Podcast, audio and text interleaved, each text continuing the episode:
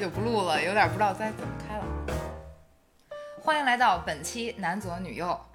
各位不小心刷新这个视频的观众们，大家好，咱们这是一期固定更新的节目，半年一更是吗？对，这只是这个间隔不是很确定，这是个薛定谔的更新，对这是今年第一次，是不是？不是啊，今年已经更新了五六次了吧？是吗？真有那么多吗？啊，行了，不要管它更新几次了，反正起码我在秋天来临之前，我还记得这件事儿。对，反正我们每一次录都有第一次录的感觉，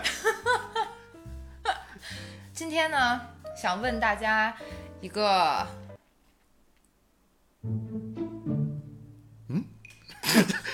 怎么回事儿？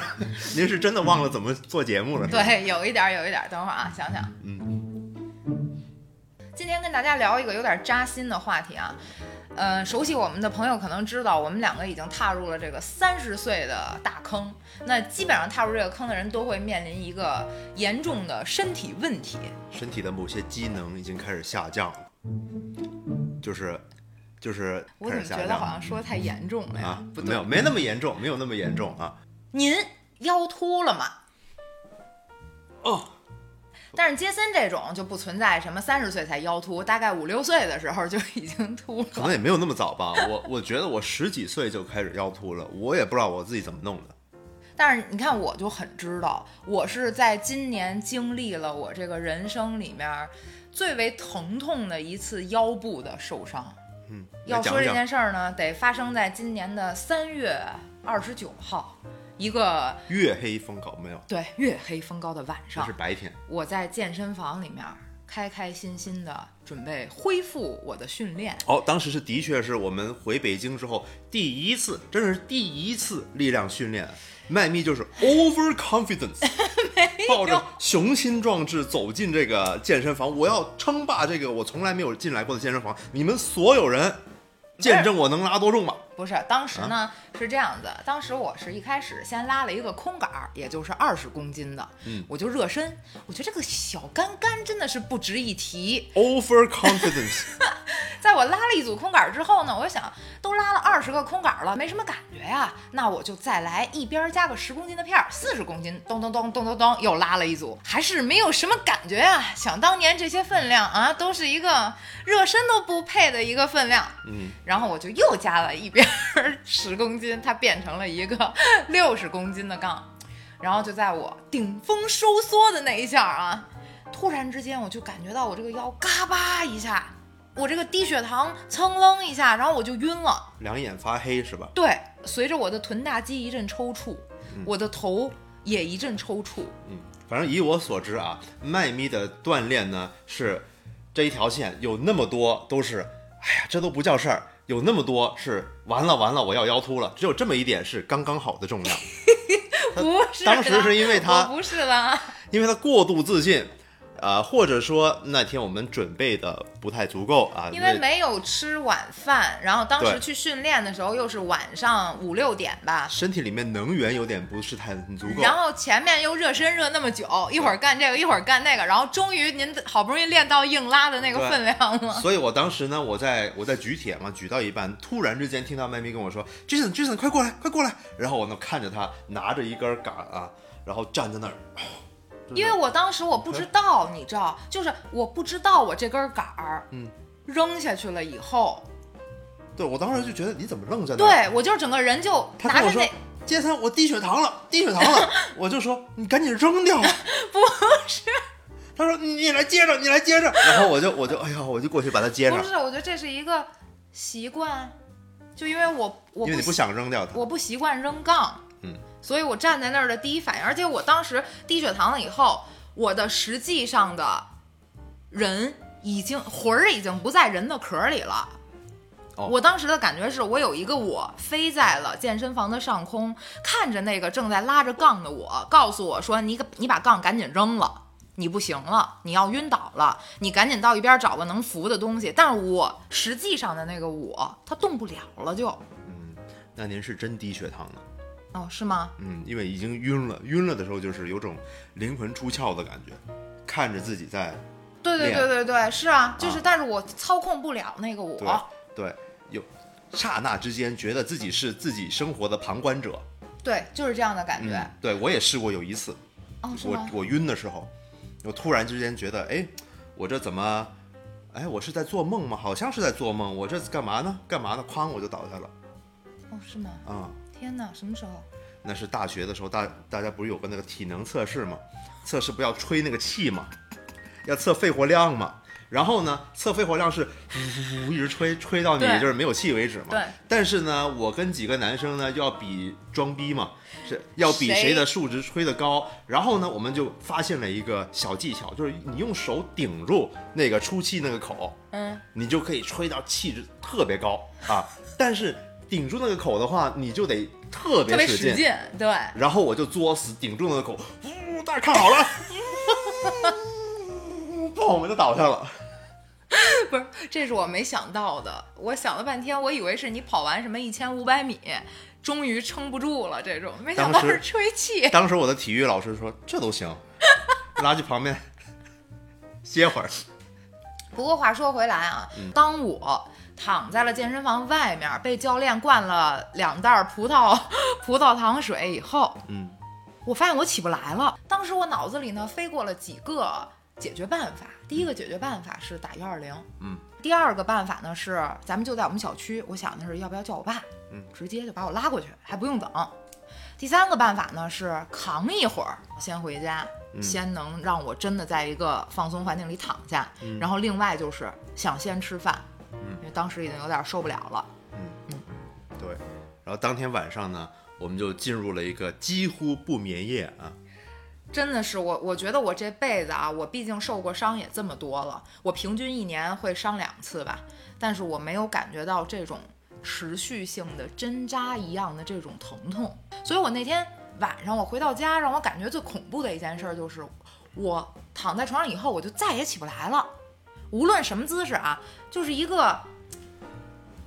翻不了身、下不了床、走不了路，甚至连厕所都去不了的这种状态。对，这时候就对于你作为一个男朋友这个角色，呃，的一个很大的挑战的时刻就到了。当时他还说他疼，然后我就给他吃了几片你问我布洛疼不芬疼，然后我说疼，然后我就哭，然后你就在边上也没什么措施，给你吃了止痛药，我当时给他吃了止痛药，按照那个那个说明书上给的布洛芬，但是没什然么后他就说用啊你再给我吃 几颗，我说大姐咱不能吃好几颗，不是这玩意儿不能但随没便用吃啊，因为吃完以后没用啊。啊。然后就说你不关心我， 我想吃药你都不让我吃，我说这不这不行，然后更痛苦的是，我躺在床上吧，我哭，我越哭我还越饿，我吃吧我还得下床，我要是不下床再吃呢，你给我拿到嘴边儿，我躺着我还咽不下去。嗯，我真的觉得就是那种。提前进入了一个那种九十多岁无法自理的那种生活，我上网咨询了至少三个医生，我跟他探讨了很多的可能性，然后他们给我的建议都是，明天早上一早去看医生吧，去现在去急诊也没什么意思。所以呢，我又不能这样直接跟你说，因为这样就显得我很不在意您的病情。反正那个不管怎么说嗯吧，我是没有太体会到你对我这种无微不至的关心。但是呢，我觉得当你把我架起来，从床上嗯挪到地上，从地上再一点儿一点儿的挪到厕所，从厕所把门打开，把我放在马桶圈儿上的那一刻，我感受到了人间的爱。来，给大家演示一下我当时怎么样挪他的啊。 基本上就是这样的啊，我从床上先这样，他先呜呜哇哇的叫叫叫叫半天，坐起来了，然后 我就说不是来吧只，能这样侧着起，因为我动不了。啊，对，来吧，来架着，这样然后然后好，下面到了马桶这边，到了马桶这边，后面是马桶。好，预备，哎啊啊啊啊！啊其实呢，当时我就觉得十有八九麦咪是腰突了，为什么呢？因为我自己也是一个腰突患者，而且很多年了，所以我对这种感觉呢还是比较熟悉的。我小时候也有一段时间特别疼，疼到我妈带我去看医看医生，然后去拍这个片儿。医生在拍片之前跟我说：“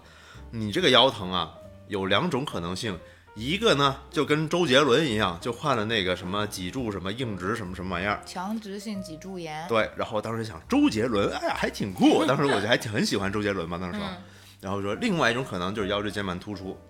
然后一拍片儿，不是周杰伦，嗯，当时还有点失望，别去了，周杰伦那病可受罪了。第二天早晨，嗯，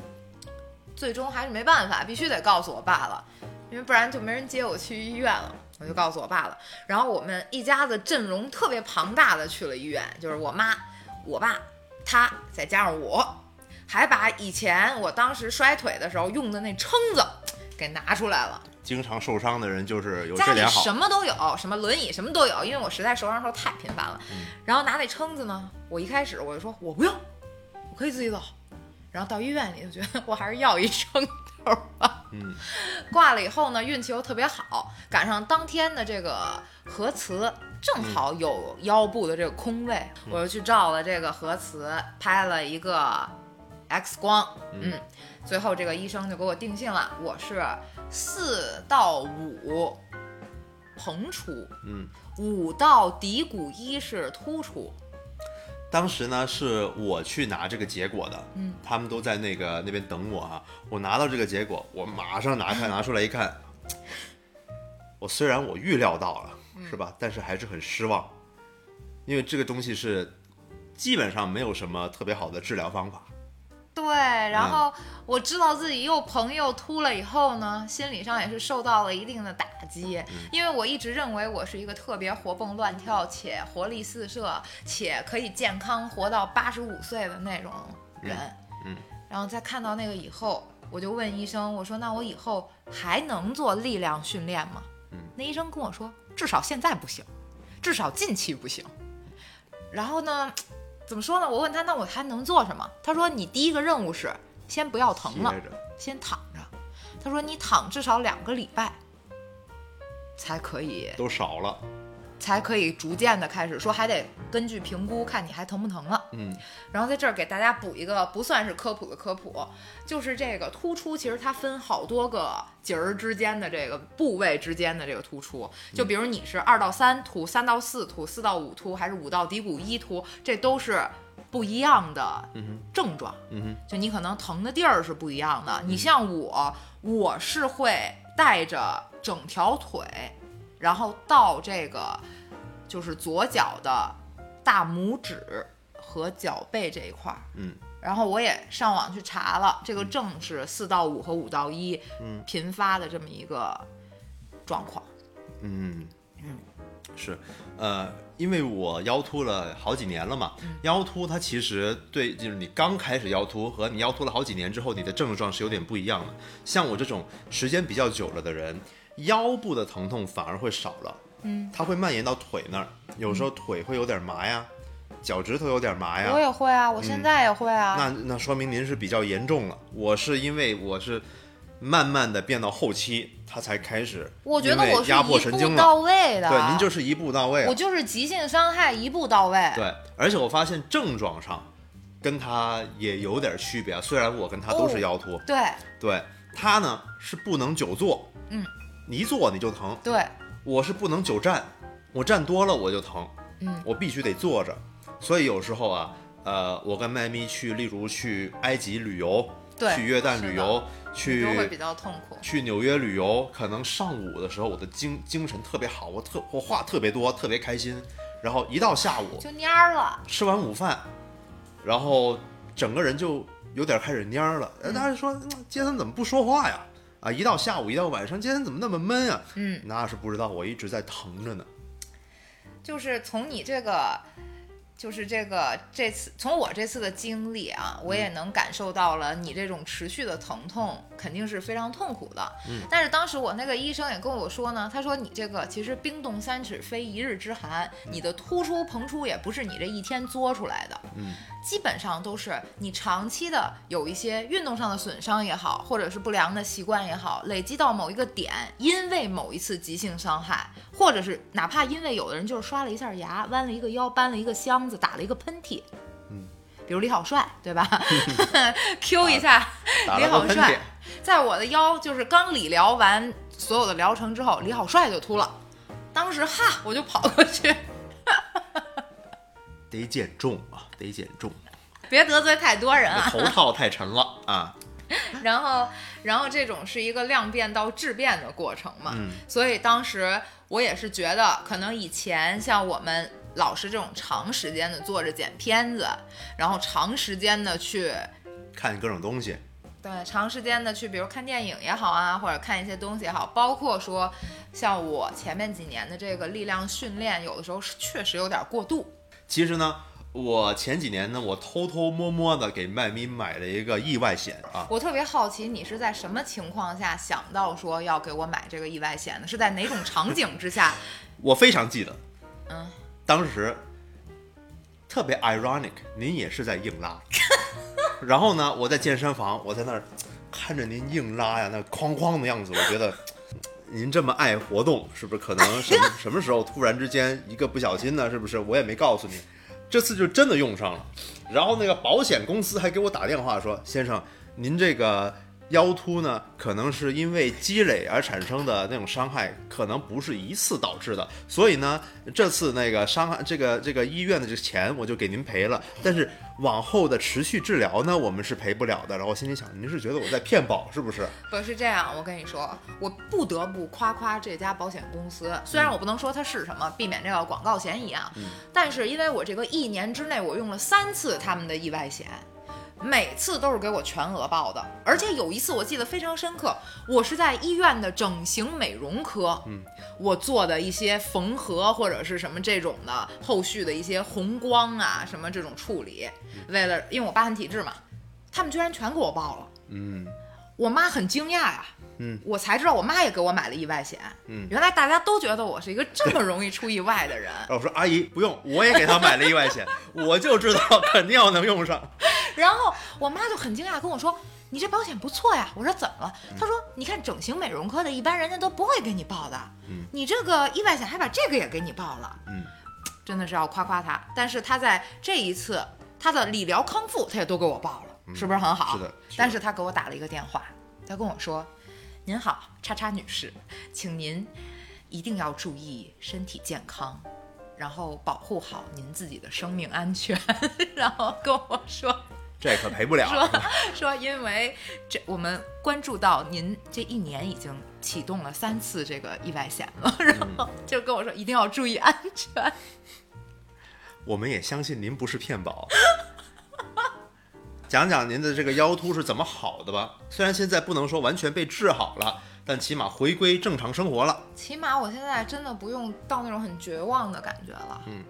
我这个腰突呢，其实我认为，如果我从三月二十九号受伤之后，我就踏踏实实的躺满两个礼拜，是能更快的康复的。但是我在刚躺了三天的时候，也就是躺到了四月一号的时候，嗯，我一个哥们儿给我来了一个电话，跟我说：“姐妹儿，我这儿有票活儿，干嘛？”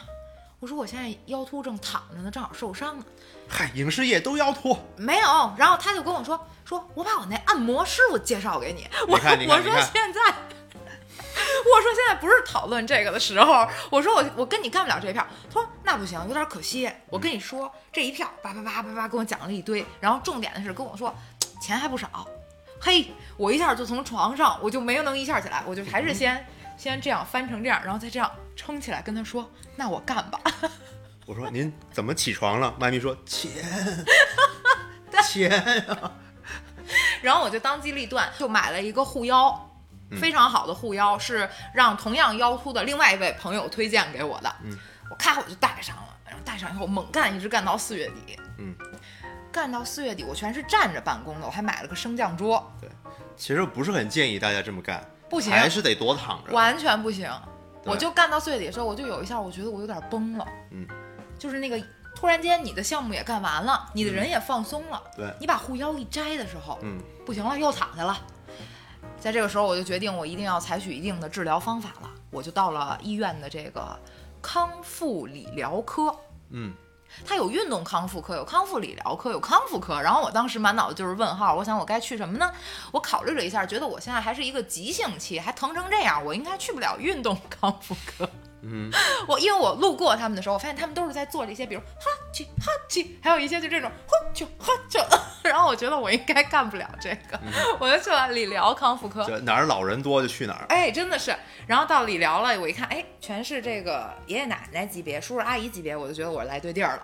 我就挂了他们一个专家的，然后跟那个专家讨论了一下。我说：“您觉得这个有用吗？”他说：“你觉得没用，你来我这儿干嘛拆我台呢是不是？？”后来他跟我说：“说我先要测试一下你有多疼。”就拿那两个铜壶一样的东西灌上滚烫的水，然后在我身上咔，然后弄完以后，我巨疼，我哪儿都疼，他碰我哪儿我都疼，我连他那理疗床我都上不去，都是搬上去的。嗯他跟我说就这样了，您还站起来还干活呢，嗯，躺着吧，给我开了，说天天来啊，天天来，我就天天来，我来了前面五次一个疗程。做了各种的红光、磁疗、小碗儿、子午，子午就是那个接电的一些东西，小碗儿就是类似拔罐儿的东西。做了五次以后啊，我感觉到了好了一些，就好多了。我的第三个疗程，也就是第十一次到第十五次的时候，我已经是骑着自行车去做理疗了，嗯，嘚儿了，就感觉自己又能了，又又 over confidence，又 overconfidence 了。然后做完了最后的这五五个疗程，嗯我那个医生就又说，我给你评评鉴一下，看你现在能接受的痛点是多少。嗯，哇，接受完了以后，贼能接受。他跟我说：“你回去吧，我这儿已经不需要你了，但是你一定要好好的躺着，嗯再躺两个礼拜。”然后再也没躺着。 不是，是这样，你听我解释。我回来以后吧，我特别兴奋。然后六月份，又是我同一个哥们儿又给我打电话问我，哎，麦咪来活儿，又来活了， 我我又从那嘚儿就支上去了。钱 他他为了让我跟他好好干活儿，还给了我膏药，我就又跟着他一块儿干，咚咚咚咚咚，又干到六月底，然后就又不行了。所以这这点告诉大家是什么？要养就好好养，不要老抱着一种侥幸心理，觉得刚好一点儿就又作，刚好一点儿就又作，因为这种反复是非常让人感觉到痛苦的您说的好听，啊。您就会给别人建议，你自己也做不到。但是我经过了这几个月以后，我现在就做得到了呀。我这个理疗康复的这个过程结束了，我从七月份我就认为我要休息，先休息了两个礼拜之后，我觉得哎好多了，嗯，没有那么疼了。此刻我就开始游泳了，我有了非常非常明显的改善。嗯这件事儿是我真的真的没有想到的。嗯，我觉得游泳真的特别有用。为什么我呃，除了游泳之外，我觉得所有运动只要你做的规范，其实对腰突还是很有帮助的。我在上海为什么那么坚持去运动，就是因为只要我保持运动的习惯，我的腰就没那么疼了。只要我一不运动，躺平，那我腰就开始疼了。游泳就更加效果明显，一游泳，哎呀，你就觉得每天我靠，对，神采奕奕，精神满满，我的腰一点都不疼。是的，在经过了一个月的游泳之后，我明显感觉到了好转。我现在已经可以坐着给大家录节目了，录完以后也不会有任何不适了。这是多么不容易的一件事儿啊！嗯嗯所以我最大感慨就是，健康真的特别特别重要，嗯。因为你多少花多少钱，你买不回来一个像原来那么健康的身体，所以你一定要珍惜它。我觉得这种鼓励的确是非常重要的。作为一个腰突了那么长时间的人啊，我是特别能理解，就是腰突为一个人带来的生活中的困扰和痛苦的，因为腰突它不是一种。特别放在台面上，让你觉得哎呀，我疼得死去活来，真的受不了了那种痛苦，它是暗暗地藏在你生活的背面，它没有疼到让你无法正常生活，但是它却每天的陪伴着你，然后甚至让你忘掉自己在痛，但是你其实每天都在痛，这种持续的隐隐作痛是会对一个人的精气神造成一个潜移默化的打击。就像我刚才跟你说，一到下午就昏昏沉沉，也不知道自己为什么情绪就不好，耐性就特别浅，特别容易跟人发脾气，然后就就就反正就是整个人性格都不好了。甚至你都意识不到，这是因为你一直在疼痛之中，它影响了你的这个人的行为、处事、性格。而且我觉得我在这个受伤之后，我开始对一些动作我有一些顾虑了。就比如以前我要是搬点东西，我眼儿都不眨，什么搬冰箱、搬这个、搬那个，我跟我爸以前两个人就恨不得觉得无所谓。但是现在我觉得我要是能请人帮我搬的东西，我尽量自己不要去逞那个强。嗯，反正要给大家提个醒啊，干活的时候千万不要弯下腰去提东西，这个对腰伤害特别大，一定要直着腰下去，直着腰起来。然后平时对腰的保护也一定要做得特别好。我个人的经验就是，千万不要让腰腹着凉啊。其实让腰开始疼有很多种触发的方式，一个就是你拿特别重的东西，但是一个保证你能腰疼的，就是突然之间让腰着凉，衣服穿少了，穿了个露脐装，但我没穿过露脐装啊，就是衣服穿少了两件，腰一疼一着凉，哎呦，起码得疼个两天。所以我平时我这个对这个腰的保暖都做得特别足，我觉得你也应该开始这么做。嗯，